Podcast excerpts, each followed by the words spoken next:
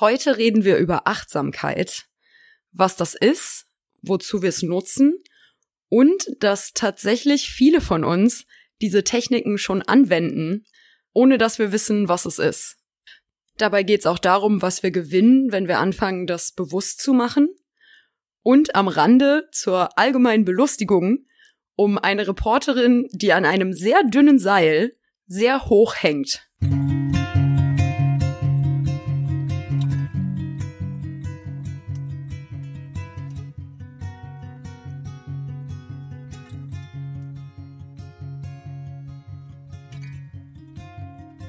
Frau Muth, wir wollen heute über Achtsamkeit sprechen. Also, was das ist und wie wir sie lernen. Mhm. Und mit Ausblick auf die nächsten Folgen auch, wo es darum gehen wird, was wir mit Achtsamkeit so alles machen können. Zum Beispiel steuern, wie wir uns fühlen. Mhm. Mm, Zur Achtsamkeit an sich fällt mir als erstes der Satz von Descartes ein. Ich denke, also bin ich. Ja. Ist Achtsamkeit eine Kopfsache? Ja, ich, Sie haben ja gerade schon vielleicht an meinem zögerlichen Ja gehört, ähm, dass ich da gerne eine Einschränkung machen würde, weil unsere Gesellschaft dadurch, dass sie so viel Wert auf die Gedanken, den Verstand legt, sind wir körperfremd geworden. Also wir haben einen Körper, wir sind nicht unser Körper. Wir differenzieren sehr stark zwischen Geist und Empfindung und Körpergefühl, aber dass wir sozusagen ja eine Einheit sind aus Wahrnehmung, Körperempfinden, aus Intuition und Gedanken, das ist eigentlich ein Bewusstsein, was in unserer Gesellschaft nicht so vorherrscht. Äh, wir sitzen eher auf dem Topf, dass wir daraus einen Gegensatz machen. Mhm. Ja. Ja, mein Kopf sagt das eine, mein Bauch sagt das andere. Mhm, genau. Und ich erlebe das immer wieder, wie schwer das Menschen fällt, auch da Verbindungen zu knüpfen. Weil wir brauchen sozusagen, um uns ja wirklich ganzheitlich wahrnehmen zu können, ist es wichtig, nicht nur die Gedanken wahrzunehmen, sondern uns in unserer Gesamtheit wirklich mit unserem Fühlen, mit unseren Empfindungen. Sonst können uns Gedanken ganz schön in die Irre leiten nämlich weg von unseren Empfindungen oder auch Bedürfnissen, die ja letztendlich dafür da sind, dass unsere Lebenszufriedenheit gespeist wird, unser Lebensgeist.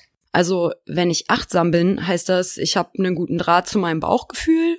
Der Gedanke der Achtsamkeit kommt eigentlich aus dieser, aus der fernöstlichen Religion, aus Yoga und Meditationsritualen. Äh, und Achtsamkeit meint, dass wertfreie Gewahrwerden des aktuellen Momentes. Und das bedeutet eben halt, das kann man beziehen auf die Wahrnehmungskanäle. Also was rieche ich, was schmecke ich, was fühle ich, was höre ich, was sehe ich. Aber auch bezogen auf die Gedanken und die Gefühle und die Handlungsimpulse, die ich gerade habe. Und zu gucken, wie können wir diese Ebenen, auf denen wir uns erleben, nämlich in Gedanken, durch unsere Körperempfindung, durch unsere Gefühle und auch durch unser Verhalten, wie können wir das achtsam gewahr werden, ohne in Gedanken entweder in der Vergangenheit zu sein oder schon in die Zukunft zu galoppieren. Was wir ja sehr gerne machen. Ne? Mhm. Also seit einer Weile wohnt ein Hund bei mir und sie hatte vor sehr vielen Dingen Angst. Ich versuche ihr zu helfen und habe deshalb angefangen, mich so ein bisschen in Hundepsychologie einzuarbeiten. Ne? Also wie denken und fühlen Hunde. Und Mhm. da wird immer wieder betont, dass es total wichtig sei, umzudenken. Mm, Also weil Hunde und Menschen anders Zeit erleben. Also wir Menschen, wir, wir leben in der Zukunft. Also wir mögen die Gegenwart, das Jetzt, wenn wir denken, dass daraus eine gute Zukunft folgt. Mhm. Und Hunde mögen, also die leben einfach total im Augenblick. Ja, also ein Hund interessiert sich nicht dafür, was nächsten Monat ist. Mhm. Der ist einfach da. Insofern, äh, vielleicht läuft das mit der Achtsamkeit und dem Achtsamkeit lernen darauf hinaus, wie entdecke ich meinen inneren Hund? ne? Also gibt Achtsamkeit uns Lebensfreude. Oder was macht das mit uns? Einmal kann es helfen, mit starken Stimmungsschwankungen besser umzugehen. Man hat aber auch festgestellt, dass es eine ähm, antidepressive Wirkung hat. eine schmerzlindernde Wirkung und eine ängstigende Wirkung. Und dann sind wir ganz nah bei uns und sind viel zufriedener. Also wie Sie sagten, ne, lebensfroh.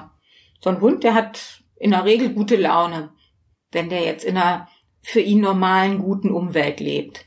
Das heißt, mit Achtsamkeit können Sie überhaupt nichts falsch machen. Und was auch sehr schön ist, wenn Sie den Blick nach innen richten und es geht wertfrei, geht es auch darum, sich selbst so wahrzunehmen und sich selbst wertschätzend wahrzunehmen. Und das kann man auch machen, indem man sich vielleicht mal fragt, wie geht es mir gerade in meinem Körper? Habe ich eine bequeme Haltung oder sitze ich vielleicht unbequem? Wie fühle ich mich in meiner Kleidung? Ist es mir angenehm? Ist es mir warm genug oder möchte ich daran etwas ändern? Oder wie geht es mit meinen körperlichen Bedürfnissen? Habe ich Hunger oder Durst? Weil das wird ja ganz oft nicht beachtet. Ne? Wenn wir wieder dieses Hamsterrad haben, im Tun, im Tun, im Tun, sind wir ganz oft weg von so ganz basalen, ähm, guten, selbstfürsorglichen Aktionen uns selbst gegenüber. Und das finde ich auch schön, weil Achtsamkeit lässt einen schneller spüren, wenn wir da aus dem Lot geraten. Und wenn wir das gut wahrnehmen, tun wir etwas dafür, dass es uns längerfristig gut geht und dass wir auch längerfristig belastbar bleiben. Hm, also ich komme zur Ruhe und ich nehme wahr, was meine Sinne an Informationen reinspielen, ja, was ich höre, was ich rieche, was ich fühle. Mhm. Und äh, ich checke meine Bedürfnisse in diesem Moment und verschaffe mir quasi einen Überblick darüber, was passiert und über meine Energieleisten in verschiedenen Bereichen. Ja. Also das klingt erstmal einfach, aber wenn wir gestresst sind, dann ist ja schon dieses zur Ruhe kommen meistens eher ein bisschen wie der Versuch, ein Gummibärchen in eine Felswand zu hämmern, sage ich mal. Ich würde gerne ein Konzept von Achtsamkeit vorstellen aus der DBT-Behandlung. Das ist eine Spezialbehandlung in der Therapie für Menschen mit stark ausgeprägten Gefühlen und stark ausgeprägten Stimmungsschwankungen. Und da ist Achtsamkeit eine Voraussetzung dafür, in die Gefühlsregulation zu gehen. In der DBT wird das so betrachtet, dass man sich anschaut erstmal, man nennt das die sogenannten Was-Fertigkeiten. Das heißt, als erstes wird Wahrnehmen geübt. Zu beschreiben über diese Kanäle, was nehme ich eigentlich wahr? Und das dann detailliert im Moment zu beschreiben. Zum Beispiel, im Moment habe ich einen Gedanken, der bezieht sich auf. Und wenn ich im Moment wahrgenommen und intensiv beschrieben habe, geht es auch darum, ganz die Handlung, die ich gerade mache, auszufüllen. Zum Beispiel kann sich Achtsamkeit auf Alltagstätigkeiten beziehen. Achtsam Hände zu waschen. Die Wahrnehmung ganz auf das Händewaschen zu lenken. Auf das Fühlen, das Riechen und detailliert wahrzunehmen, was passiert da eigentlich. Diese Was-Fertigkeiten wahrnehmen, beschreiben und teilnehmen, die werden ergänzt durch Wie-Fertigkeiten. Und das Wichtigste bei den Wie-Fertigkeiten und für uns sehr schwierige ist, auf Bewertung zu verzichten. Also das, was da ist, einfach beschreibend wahrzunehmen, ohne dem Label zu geben. Und oft ist es ja so, dass die Gegenwart gar nicht so schlimm ist, aber dadurch, dass wir die mit Erfahrungen aus der Vergangenheit in Verbindung bringen, die unangenehm waren, oder vielleicht schon wieder in die Zukunft galoppieren, wird die Gegenwart so schwer. Nach dem Motto, das war schon immer so und das bleibt auch immer so. Das bedeutet auch, dass wir, das ist das nächste, mit Konzentration im Augenblick bleiben.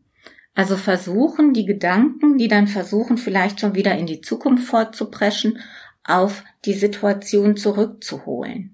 Und dann sind wir nämlich da, was Sie gerne möchten, nämlich dieses wirkungsvolle Handeln. Also was kann ich jetzt, wenn ich wertfrei wahrgenommen habe, wie mein Zustand ist, und ich stelle fest, der ist korrekturbedürftig, dann kann ich nämlich überlegen, nachdem ich das gemacht habe, was könnte jetzt zu der Situation passen, was würde mir gut tun? Und was bin ich auch in der Lage zu tun und dann zu korrigieren. Haben Sie spontan ein schönes Beispiel dazu? Ja, ich hätte eins tatsächlich. Hm, da kommen wir zum Thema Atmung.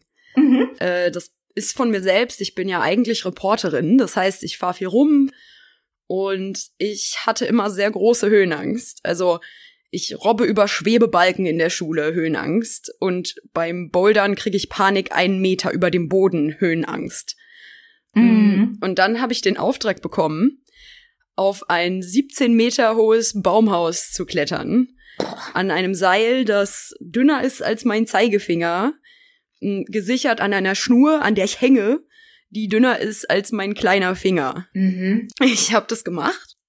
Ich fand das ein total spannendes Thema und ich wollte das nicht nur deshalb nicht machen, weil ich Höhenangst habe. Mhm. Also mir sind schon Steine und Gasgranaten am Kopf vorbeigeflogen und ich dachte so, ja komm, mit aller Ruhe ein Seil hochklettern in einem Wald in Deutschland, das, das wird schon irgendwie. Mhm. Mm, und tatsächlich ist es dann im Seil so gewesen, dass jeder Meter ein Kampf war. Also, weil so Panikwellen kamen und die wurden immer größer äh, je höher ich auch gekommen bin. Und das ist ja kein Spaß. Also mhm. da musst du früh abfangen, sonst geht da nix mehr irgendwann ab einem bestimmten, ab einer bestimmten Höhe der Wellen. Mhm. Also ich habe das dann registriert, ne? Okay, ich hänge jetzt hier irgendwie zehn Meter über dem Boden und der Wind schwingt mich hin und her wie eine Gardine. und mein Kopf weiß, ich bin sicher, ähm, aber mein Körper dreht komplett durch. Also mhm. Herzrasen, nasse Hände, mhm. die Beine zittern, so dass sie unter mir wegklappen, ne, und ich eventuell werde ich gleich ohnmächtig. So, was jetzt? Mm, und einmal, also ich hatte Musik dabei, das hat einen Riesenunterschied gemacht. Mhm. Und dann habe ich was gemacht, was ich mal gelesen habe von einem Menschen, der war bei den Green Berets. Das ist eine Spezialeinheit der US Army. Mm. Und der hat eine Atemtechnik beschrieben, die die benutzen, um sich zu beruhigen, wenn sie Panik bekommen. Weil, also das ist ja auch so, die Leute, die sind nicht ohne Angst, sondern die haben Strategien, mit Panik umzugehen. Mhm. Und das ist der 4x4-Rhythmus. Also vier Sekunden einatmen, vier Sekunden halten, vier Sekunden ausatmen, vier Sekunden halten und das immer wieder im Kreis. Das gibt's auch in anderen Varianten, zum Beispiel einatmen für vier Sekunden, halten für sechs, ausatmen für acht und halten für sechs. Genau. Mm, und das Ausatmen, das aktiviert ja den Vagusnerv, also der drosselt dann den Herzschlag und das macht die Panik weg. Ja, so. richtig. Und das heißt, was ich gemacht habe, war im ersten Schritt feststellen, wie es mir geht. Nicht gut. und dann äh, Wissen anwenden, das ich hatte, um das zu verändern. Was in dem Fall hieß, dass ich an der Stelle im Seil hänge bis zu einer halben Stunde bewegungslos verharre und atme und warte und mir denke, so, alles ist cool, so nur noch einen Schritt, dann seile ich mich ab. So, bis ich merke, dass ich soweit bin, dass ich mich wieder bewegen kann mhm. und ähm, dann den nächsten Schritt nach oben mache und dann wieder warte und atme und mir sage nur noch ein Schritt. So. ähm, das hat eine Weile gedauert, aber ich bin angekommen am Ende. Also sie hatten das große Glück, dass sie nicht eine ganz ausgewachsene Panikattacke hatten. Weil in einer richtig ausgewachsenen Panikattacke ist das, was sie noch konnten. Sie konnten ja noch wahrnehmen und noch korrigierend einschreiten. Das ist super. Aber jemand, der so eine richtig ausgewachsene Panikattacke hat und damit noch gar keine Erfahrung hat, da ist einfach Denken ausgesetzt. Also in dem Moment, wo die Panik am größten ist, ist entweder Todesangst da oder Angst verrückt zu werden und die ist so überzeugend und so ausfüllend, dass dafür was anderes gar kein Platz mehr ist. Aber Sie haben ja vorher schon genau das gemacht, dieses wirkungsvolle Handeln. Sie haben sich an die Situation rangetastet. Sie haben die durchgespielt und Handlungsoptionen sich geschaffen. Und das hat ihnen ja so ein Gefühl von Selbstwirksamkeit und Kontrolle gegeben. Und dann haben sie nämlich aus ihrem Repertoire überlegt, was könnte zu der gegenwärtigen Situation passen. Und es ist genau richtig, das ganz wunderbar ähm, bei Angst ist, über die Atmung zu gehen, weil wir damit das eben den Vagusnerv, wie Sie gesagt haben, also das parasympathische Nervensystem, was für die Beruhigung zuständig ist, ist eigentlich unserem bewussten Handeln nicht zugänglich, außer über Atmung. Und dann gibt's unterschiedlichste Atemübungen und so wie Sie das gemacht haben, war das auch sehr gut, weil erstmal durch die hohe Anspannung ist ja die Atmung beschleunigt, was das sympathische Nervensystem mehr anfeuert. Deswegen ist gut, genau dann umzuswitchen. Ist auch echt schwer in Paniksituationen, ne? Mhm. Weil die Atmung ja gerade genau das Gegenteil macht. Also es ist total schwer, die Luft überhaupt anzuhalten für mhm. vier Sekunden. Und dann also sich auch noch zu zwingen, vier Sekunden auszuatmen, mhm. weil der Körper will in dem Moment ja was ganz anderes. Mhm. Ja, das stimmt.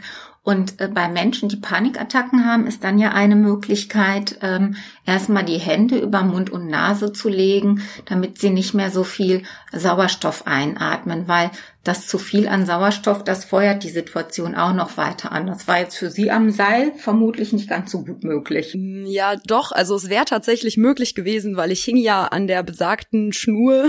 Aha, okay. Also ich hatte die Hände frei. Ähm, aber ich bin auf die Idee gar nicht gekommen weil ich mhm. das Wissen nicht hatte, ne? Also das ist ja der Punkt.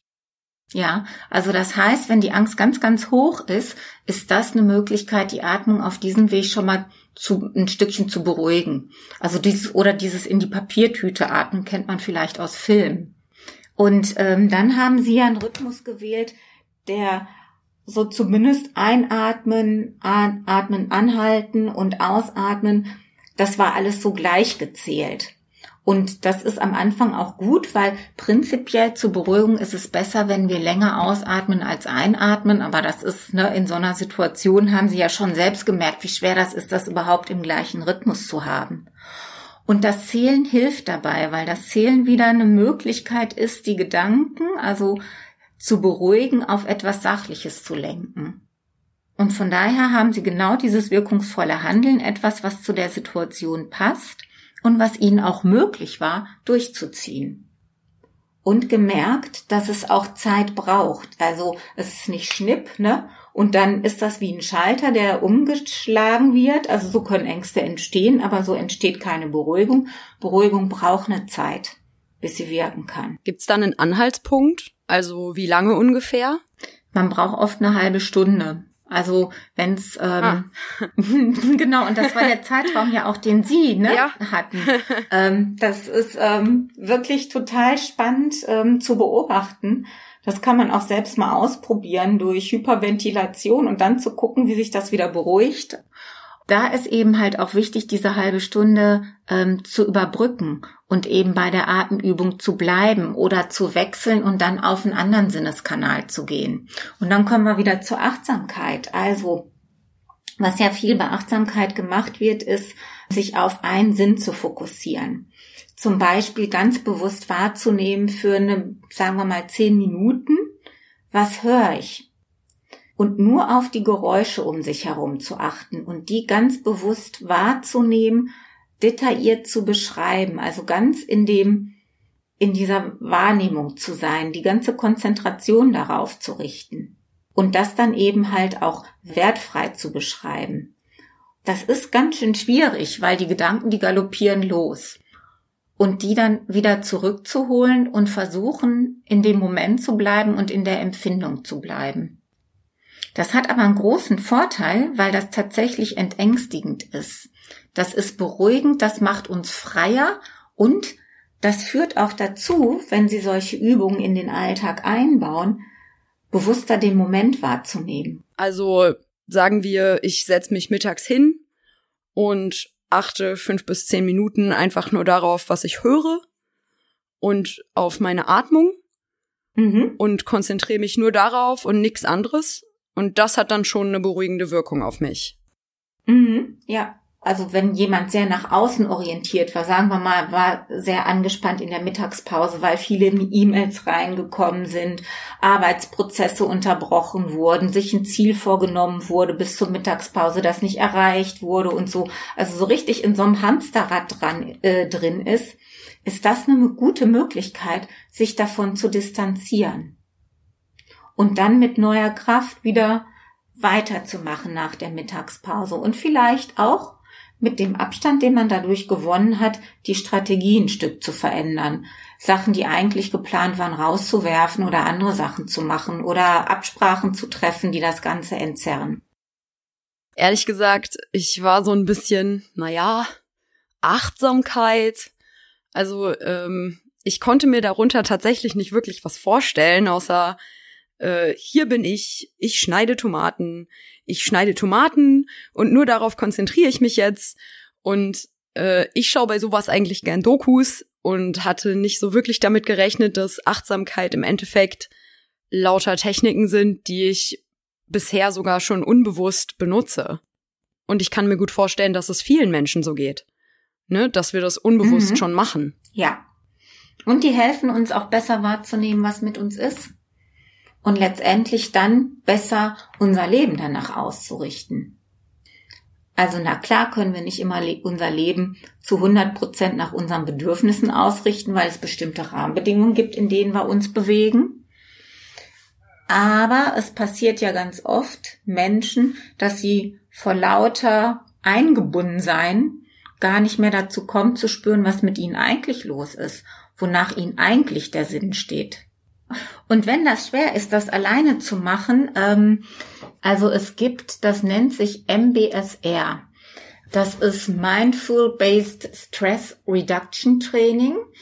Das ist entwickelt worden von John Kabat-Zinn. Also man kann über Achtsamkeit nicht sprechen, ohne diesen Namen einmal genannt zu haben, weil das ist derjenige, welcher, der das in die westliche Welt äh, gebracht hat. Und der hat ein achtwöchiges Training entwickelt was Bestandteile der Achtsamkeit hat. Da sind auch noch Bestandteile mit drin, wie man mit seinen Gedanken umgeht, wenn die sehr belastend sind und so weiter. Und dieser MBSR-Verband, der hat jetzt zur Krisensituation Online-Hilfen angeboten, die kostenfrei sind. Und da kann man eben mit einer Trainerin, einem Trainer zusammen über die eigene Befindlichkeit sprechen, sich Übungen geben lassen und auch ein Feedback bekommen und hat vielleicht auch sowas, wie wir das schon mal öfter in der Sendung hatten, nochmal jemand, der da mit dabei ist, weil am Anfang ist es ja oft schwer, alleine für sich so eine Verhaltensänderung zu etablieren. Ist das auf Englisch? Also es gibt einen deutschen Verband, den findet man unter MBSR. Verband der Achtsamkeitslehrenden. Die bieten Trainings an, kostenfreie Beratung und auch äh, kostenfreie Live-Meditationskurse, Stressbewältigungstechniken und so weiter. Dann würde ich vorschlagen, dass wir uns ab der nächsten Woche noch ein bisschen mehr damit befassen, was wir alles tun können, um diesen Zustand, den wir durch Achtsamsein bemerken, dann auch verändern zu können. Also ja. beispielsweise, wie verändere ich, wie ich mich fühle? Ne, weil da gibt's ja alles Mögliche. Also es gibt noch mehr Atemtechniken, es mhm. gibt Sachen, die wir machen können mit Türen. Es gibt Dinge, das hatte ich letztes Mal schon angesprochen, äh, bei denen ein Stift sehr mhm. hilft. Mm, wir können Sachen mit unserem Gesicht machen. also es gibt sehr viele Möglichkeiten, die tatsächlich einen Einfluss darauf haben, wie wir denken und was wir denken und wie es uns geht. Ich freue mich drauf.